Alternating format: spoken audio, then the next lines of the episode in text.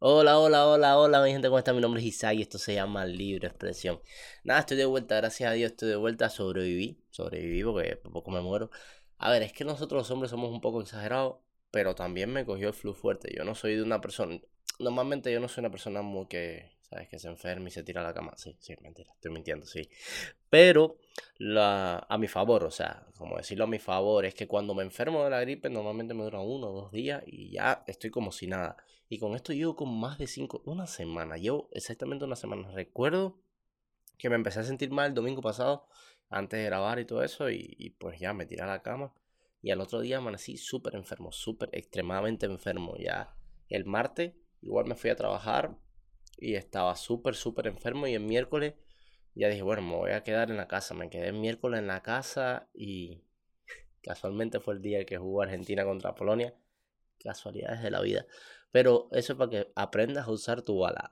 ¿Sabes? Cuando tú tengas una bala en la cartuchera, ¿sabes? Tienes que saber cuándo usarla. Pero no, me sentía mal. A ver, no me quedé por, por el, simple hecho de que jugara Argentina-Polonia en el tercer partido de la fase de grupos, sino porque de verdad que me sentía mal. Estaba un poco agotado y, me, dolía, me dolía el alma.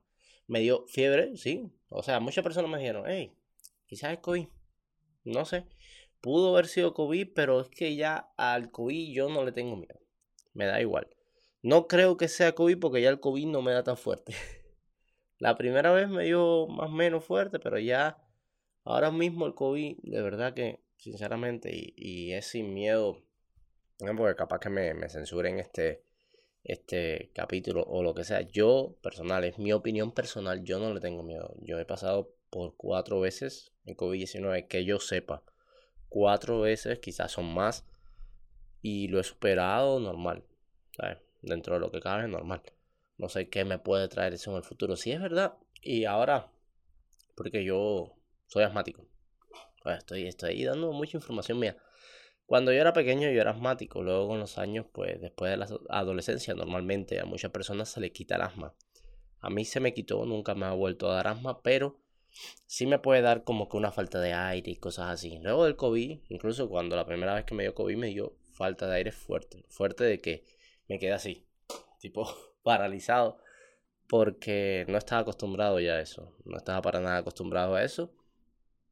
Y me pasó, me pasó, me dio... El COVID vino a joder, sinceramente, yo soy de los conspiranoicos que piensan que COVID es una enfermedad de laboratorio.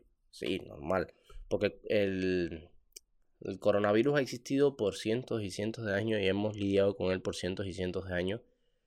Y, de un momento a otro viene una variante que muta una y otra vez y, otra, y una y otra vez que, que no sé por qué ocurrió, pero yo creo que ocurrió y salió de un laboratorio. ¿Cuál era el propósito? No sé.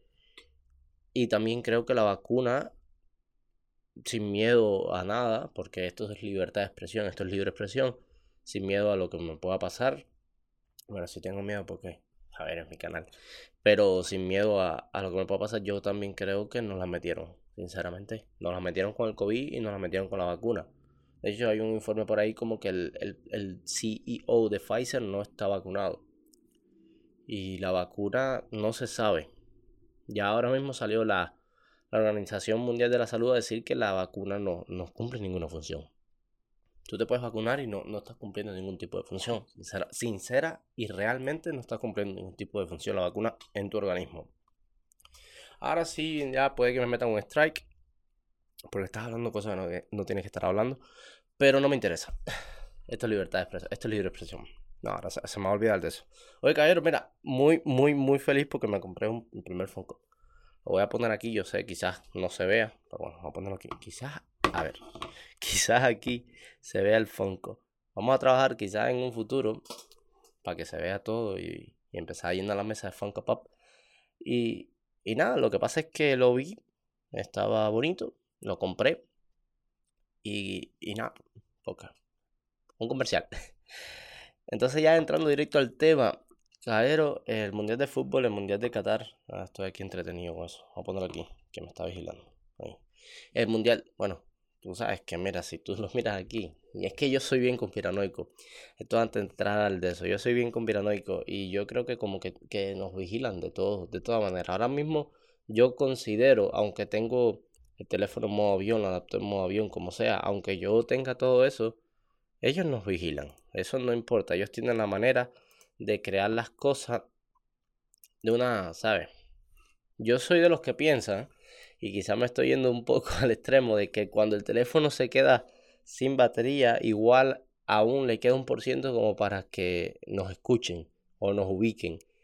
Yo soy de los que piensan que las cámaras, pues por las cámaras nos espían por la localización y múltiples cosas. Yo, y es real, es real, caballero. Ya, ya la privacidad, nuestra privacidad es prácticamente nula. Casi no existe la privacidad nuestra, la que nosotros tenemos, la de nuestro hogar. Porque tenemos tantos dispositivos electrónicos, el mismo modem que uno tiene para, tener, para acceder a internet, puede tener cualquier dispositivo que nos estén espiando, o quizás la televisión. Son tantas cosas que no, no pueden. Mira, sabes que se lo prometí y para la próxima, el próximo capítulo va a ser de conspiraciones. Voy a hablar un montón de conspiraciones. De hecho, hoy voy a hablar algo acerca de un documental que vi en Netflix. Y ya voy a entrar directo al tema. y después hablo de lo que voy a hablar de mundial. Este documental de, que vi en Netflix eh, me pareció genial. Genial, ah, completamente genial.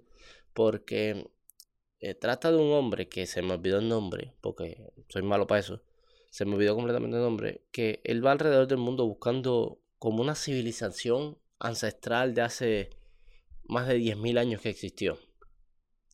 Eh, o sea, según él, nosotros fuimos un poco más desarrollados de lo que creemos que fuimos en esa época. Te estoy hablando para allá, para la era de hielo. Entonces, hubo un cataclismo después de la era de hielo que destruyó prácticamente la vida en la Tierra como se conocía hasta ese entonces. Se ha hablado de ese cataclismo como el diluvio en la Biblia, se ha hablado como lo que eh, destruyó la, Atlántida. Eh, o sea, en todas las culturas, básicamente, en todas las culturas se ha hablado de esto. Se ha hablado de que existió algo, algo bien grande, un diluvio, un, los mares crecieron, etcétera, etcétera, que destruyó todo, absolutamente todo. Lo destruyó, acabó con, la vida en la Tierra como se conocía hasta ese entonces. Entonces, este, o sea, según lo que creíamos nosotros hace 10.000, o sea, 12.000 años atrás, el ser humano era mayormente recolector, cazador, o sea, no tenía un gran desarrollo. Pero va a lugares específicamente y reúne pruebas que, sinceramente, a ver, yo soy conspiranoico, sé que es un show, etcétera. Muchas personas se pueden tragar. Pero se le puede hacer un, una, un test de esto, de lo que le hacen a las piedras, que los arqueólogos le hacen a las piedras, y etcétera, etcétera, etcétera. Y pues resulta que hay muchas cosas o muchas eh, estructuras de estas, estructuras pirámides en México, creo que en la pirámide de Cholula en México, que tiene más de 5.000, 6.000, 7.000 años de antigüedad. Cuando estamos viendo una cosa de tal magnitud hace 7000 años, hace 8000 años, hace 10000 años, tú dices, what the fuck, ¿cómo esta gente hacía esto? ¿Cómo ellos podían mover tanto material, cómo podían mover tantas piedras, cómo podían mover tantos recursos para construir una pirámide tan monstruosa? ¿Cómo lo hacían? Yo, sinceramente, me lo pregunto una y otra vez, ¿cómo los egipcios movían esos bloques? Pero no, tan, no te vayas lejos. En Perú, si no me equivoco, hay un muro enorme, enorme. creo que, que construyeron los incas. Y entonces tú, tú dices, ¿cómo esta gente levantaron esto? Y lo montaron encima de otra piedra con una precisión milimétrica que, que no cabe ni un pelo. No cabe un pelo entre piedra y piedra. Yo soy conspiranoico, lo admito. Yo soy conspiranoico, pero hay cosas que sinceramente no tienen explicación para esas personas como creíamos o como creemos nosotros que existían o vivían en esa época, es un poco difícil. Un egipcio no se levantó por la mañana y dijo, vamos a hacer la estructura más grande que exista en la Tierra hoy día. No, no, no lo pudo hacer. Él tuvo que empezar con algo más pequeño y después ir construyendo así, tener conocimiento de ingeniería tener conocimiento. Y, esto, esto también va porque tenían mucho conocimiento de astronomía, porque sus pirámides coincidían exactamente con muchas estrellas. Pero si te vas ahí Las pirámides que hay en Egipto están igualmente ubicadas que muchas pirámides que están en México, del templo del, del sol, si no me equivoco. Si no me equivoco. Y discúlpenme la ignorancia. Y si me equivoco, escríbeme un correo y estás hablando mierda. Entonces, ¿por qué esa obsesión del ser humano de construir pirámides? el mayor tipo de construcción. El país que más pirámides tiene, aunque ustedes no lo crean, es China y tiene como 200 pirámides. Y alrededor de todo el mundo hay pirámides construidas. Pero ya me fui para el tema. O sea, yo estaba hablando de la serie de Netflix, de las cosas, las construcciones que habían de hace más de 10.000 años. ¿Y, y, y por qué? ¿Por qué? O sea, ¿por qué nosotros vamos a pensar? El planeta Tierra tiene no sé cuántos millones de años, tiene muchísimos millones de años. Vamos a decir que los dinosaurios existieron hace 400 millones de años y el planeta Tierra tiene 10 veces más. Vamos a ponerle que tiene mil millones de años. No sé. Discúlpeme la ignorancia. Para la próxima voy a buscar exactamente qué edad tiene la Tierra. La humanidad se piensa que tenga menos de un millón de años. ¿Y esto? Ah, qué susto me da. La humanidad se piensa que tenga menos de un millón de años o por un millón de años. Estamos hablando desde el Homo sapiens, Homo erectus, eh, Homo erectus bla, bla, bla, y todo eso. Pero vamos a llegar de que el primer humano existió hace 100.000 años. Te lo voy a poner mucho más simple. Existió hace 100.000 años. Si el primer humano existió hace 100.000 años y la sociedad la hemos construido, la sociedad como la conocemos, la hemos construido en básicamente 2000 años o 6000 años, ¿por qué nosotros no hemos podido construir otra sociedad otras veces? ¿O por qué no hemos ah, podido construir eh, estructuras o ser civilizados otras veces y simplemente se destruyeron? Hay un meteorito y se destruyó. ¿En qué tiempo ustedes creen o qué tiempo ustedes creen que perduraría una idea, un recuerdo? Imagínate que ahora mismo ni que Dios lo quiera, cae un meteorito o hay un cataclismo y se destruye básicamente todo en la Tierra, que solamente sobreviven un puñado de personas. En primera, si tú tienes la computadora, por ejemplo, se te va a destruir. Si tú tienes papel, hojas de papel y un lapicero, te vas a quedar sin tinta. Pero que esa hoja no va a durar muchos años. No va a perdurar muchos años el mensaje que tú grabes en esa hoja. Entonces, ¿dónde tú lo grabarías? Perdón. ¿Dónde tú lo grabarías? En una piedra. Imagínate tú grabando en una piedra cualquier cosa, cualquier información que no tienes la misma facilidad, tienes que grabarlo en una piedra, es más dificultoso. ¿Se dice dificultoso? Bueno, es más difícil, tiene sus cosas, tiene sus, sus problemitas. Entonces, a la larga o a la corta, no vas a poder escribir todo lo que tú quieras y muchas ideas se van a quedar y se van a olvidar en la historia. Aparte de que el lenguaje va a cambiar completamente al futuro. El futuro posiblemente cambie otro, hable otro idioma completamente y tenga que descifrar lo que tú estás escribiendo. Con esto lo que quiero decir, y no sé si me entendieron, que quizás ya esto pasó una vez. Quizás ya nosotros teníamos una sociedad desarrollada, quizás no tan desarrollada como la conocemos hoy día, o quizás mucho más desarrollada como la conocemos hoy día y pasó algo que lo destruyó todo. Esto que destruyó todo, pues por supuesto, ¿qué, va a quedar? Pues quedaron las estructuras grandes, quedaron, no sé, ¿sabes? las cosas grandes, las cosas poderosas, las cosas que no se pueden destruir fácilmente, aunque se han ido deteriorando con los años. Las ideas y todas esas cosas las fuimos perdiendo con el tiempo. Si tú sueltas ahora mismo un científico en el medio del bosque le dices, créame una computadora con cuatro palos, no te lo va a crear. O créame una planta eléctrica con cuatro palos, no te la va a crear. Si nosotros rompemos el ciclo de desarrollo que tenemos hoy día, es muy difícil de volverlo a retomar. Porque sin, o sea, si ya perdemos todo lo que tenemos, tenemos que empezar de cero. Pero muchas generaciones o muchas cosas se van a quedar en el pasado, se van a quedar en el olvido y no vamos a poderla o no vamos a poderla hacer. O sea, hay muchas ideas y no, es que tampoco vamos a saber quién va a sobrevivir. Por eso, por eso, y recuerden esto, hay muchas personas que, que se están preparando para un apocalipsis o se están preparando para, para la destrucción. Ya vimos como incluso Oreo creó un búnker eh, creo que es en New Zealand, ah, no, en Islandia o en Noruega o en un país nórdico eso, donde puso todos los tipos de Oreo que han existido en, el, en la historia. Sí, es una propaganda, sí. Pero ¿por qué lo hizo eh, Oreo? Porque exactamente al lado, al lado de ese complejo que ellos crearon y pusieron todas sus, sus galletitas Oreo, hay un complejo donde hay semillas de todos los tipos de plantas que hay, donde hay comida, donde hay cosas que tú no eres capaz de imaginarte por si acaso pasa algo como esto, como una destrucción a, estos niveles.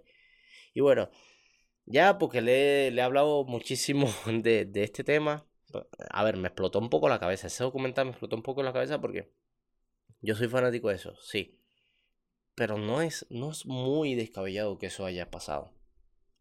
A lo largo de, los años, Platón habló de la, de la Atlántida y, y, pues todas las culturas prácticamente hablaron de una destrucción, de que algo pasó en algún momento de la historia que acabó prácticamente con todo el planeta Tierra.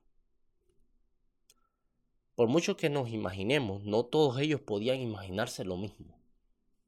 Porque yo me puedo imaginar una cosa ahora, pero un chino que hace carajo no puede imaginarse lo mismo que yo. Pero un chino, un ruso no pueden y yo no podemos estarnos imaginando las mismas cosas al mismo tiempo y pues escribirlo, no, porque esto pasó y es una película que nos armamos los tres casualmente al mismo tiempo. Pero ya si tú estás hablando de tres, ok, no, una, una, posibilidad, una coincidencia. Y si estamos hablando de 10, 20, 100 alrededor del mundo, en, que los divide el mar, es un poco, un poco, muchísimo más difícil. Ya, caballero, vamos a, a cambiar el tema porque me he pegado, me he pegado mucho de eso y voy a hablar o, lo traje aquí, se dice, científicos crean un mini agujero de gusano. Esto lo vi en, en Instagram y, salió en todos lados, lo vi exactamente en todos lados, pero lo guardé. No me metí mucho en la noticia, pero sí lo primero que me vino a la mente era eso. Así que a cuestiones de apocalípticas, así que no voy a hablar mucho más de eso. Es, que traigo... Eh, este está bueno pero vamos a dejarlo más. Este lo voy a dejar para el final. Tú sabes que yo para el final te dejo algo genial siempre. Caballero, estoy súper molesto, súper indignado con la prensa. Y lo digo entre comillas. Estoy haciendo entre comillas. Si me estás viendo y si me estás escuchando, estoy haciendo entre comillas. Con la prensa deportiva. La prensa deportiva hoy día es un asco.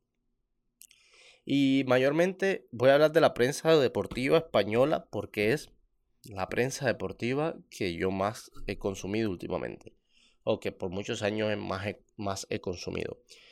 Me refiero específicamente a lo que vendría siendo ese programa, mm, dale, porque no voy a decir, no, que toda la prensa deportiva española es una mierda, no. Caballero, eh, estoy súper extremadamente y, muy molesto porque con el chiringuito, ¿sabes? Esa, esa, ese...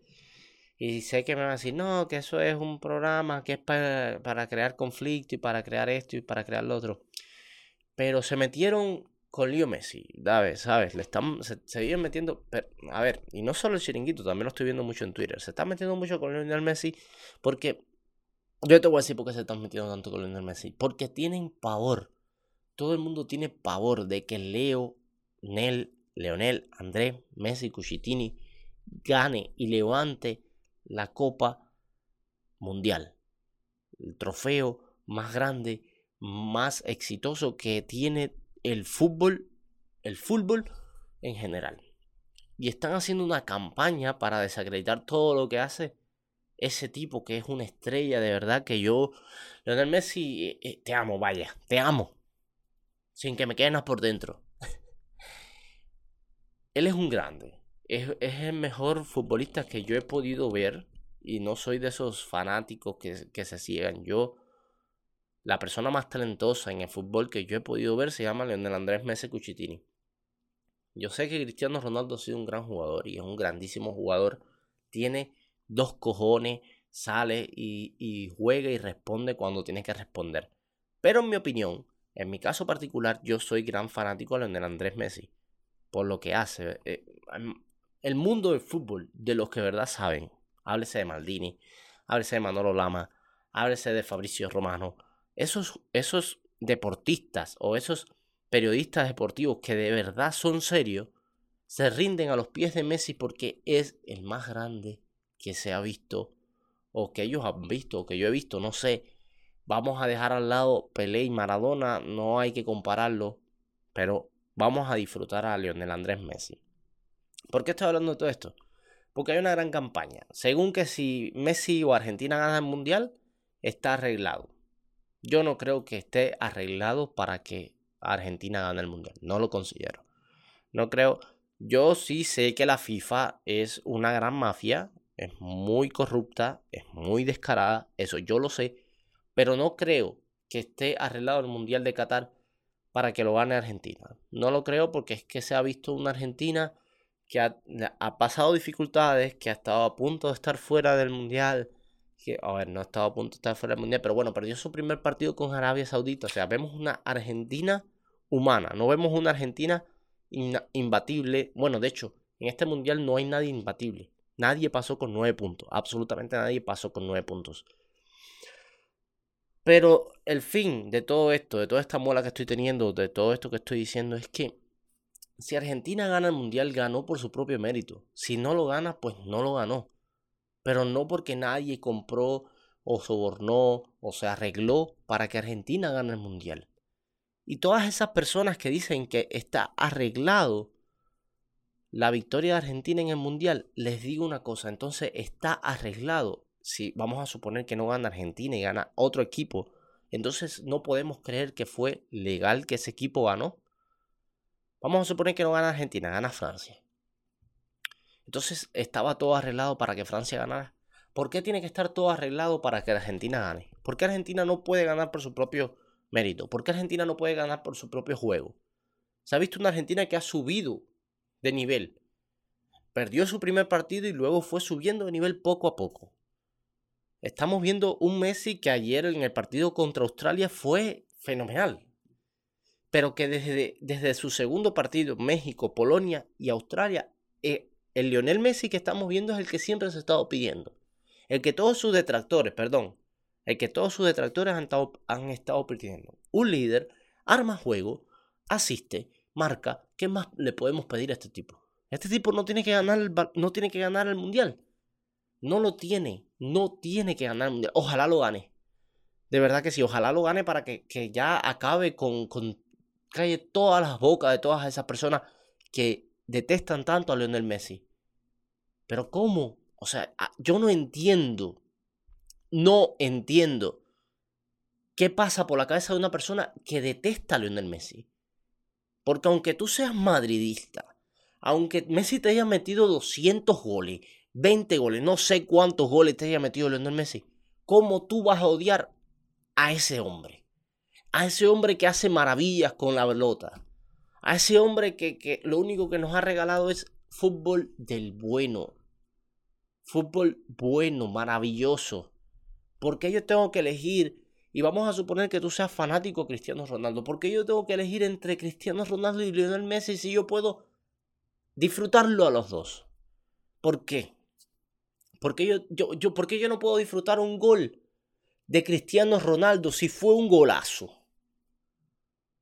Por culpa de las personas no se disfruta, por culpa de las personas, de la prensa amarillista, de la prensa de fútbol, entre comillas todo, porque los echan a pelear sin que ellos peleen, sin que ellos quieran pelear, sin que a ellos les interese. Yo simplemente, punto número uno, Argentina si gana el mundial no es regalado. Punto número dos, voy a disfrutar a Lionel Messi y a Cristiano Ronaldo en el que es muy probablemente su último mundial. Y en todos los partidos que vengan, no me importa. Yo los voy a disfrutar porque son los dos más grandes que mis ojos han visto. Eso es todo. Vamos al siguiente tema, ver. es que yo me emociono, mira. a ver, tú puedes pensar, perdón, tú puedes pensar que yo tenía todo esto preparado. Yo lo único que puse fue aquí sin mentirle, la prensa deportiva. eso fue lo único que yo puse. La prensa deportiva. Y, todo esto que te estoy diciendo es porque me nace. Porque soy amante al fútbol, porque eh, me enamoré del fútbol a partir del Mundial de Sudáfrica 2010. Yo soy fanático de corazón de la Roja. Yo tengo aquí la camiseta de la Roja. La tenía que ver hace un momento, pero pues no me quedaba bien. y, y yo me enamoré de ese tipo de juego que jugó el Barcelona. Por eso mi afinidad con el Barcelona. Porque yo llego al fútbol por España en el Mundial del 2010. Veo la manera de jugar. Estaba Iniesta, estaba Villa. Villa, vaya, para mí fue el jugador del, del, del Mundial y de esa época. Y luego pues ya entro y después de eso es que yo conocí a Lionel Messi. De hecho yo conocí primero a Cristiano Ronaldo que a Lionel Messi. Y, y, yo dije, wow, este tipo, ¿qué, qué, ¿cómo es posible? O sea, es increíble. Sinceramente es increíble. Caballero, pasando al siguiente tema. Mire, hay un avión con 53 perritos. A ver, se extrae un avión con 53 perritos encima y todos sobreviven. ¿Tú crees en Dios? Porque yo sí creo en Dios. De verdad que sí. Cuando, cuando yo veo este tipo de noticias, yo creo en Dios. Dice, un avión con 53 perritos a bordo se dirigía a un refugio de animales y se estrelló en un campo de golf. En Nevada, en, un campo de golf nevado en Wisconsin. El pasado 15 de noviembre de 2022. Todos, los todos sobrevivieron, informaron las autoridades. De verdad que esto me encanta. A ver, nosotros no nos merecemos a los animales. Nosotros no nos merecemos a la mascota, no nos merecemos a los perritos. Lo digo no porque seamos malos, o sea, no me considero una persona mala con los animalitos, pero muchas personas sí lo son. Sinceramente, las atrocidades que yo he visto, los abusos de animales que yo he visto, me parece horroroso. Y, y, a veces perdemos un poco la humanidad, a veces la humanidad no es tan humana como nosotros queremos. Yo soy firmemente y estoy muy en contra de, de lo zoológico, estoy en contra de los acuarios, porque no me parece correcto quizás no tanto de las, de las praderas, pero no me parece correcto que unos animales estén encerrados en jaulas por nuestro disfrute. No, no lo veo, no lo veo genial que, que unos animalitos lo saquen de su hábitat, de su ecosistema y lo lleven por una jaula porque tú lo vas a ir a ver. No me parece justo.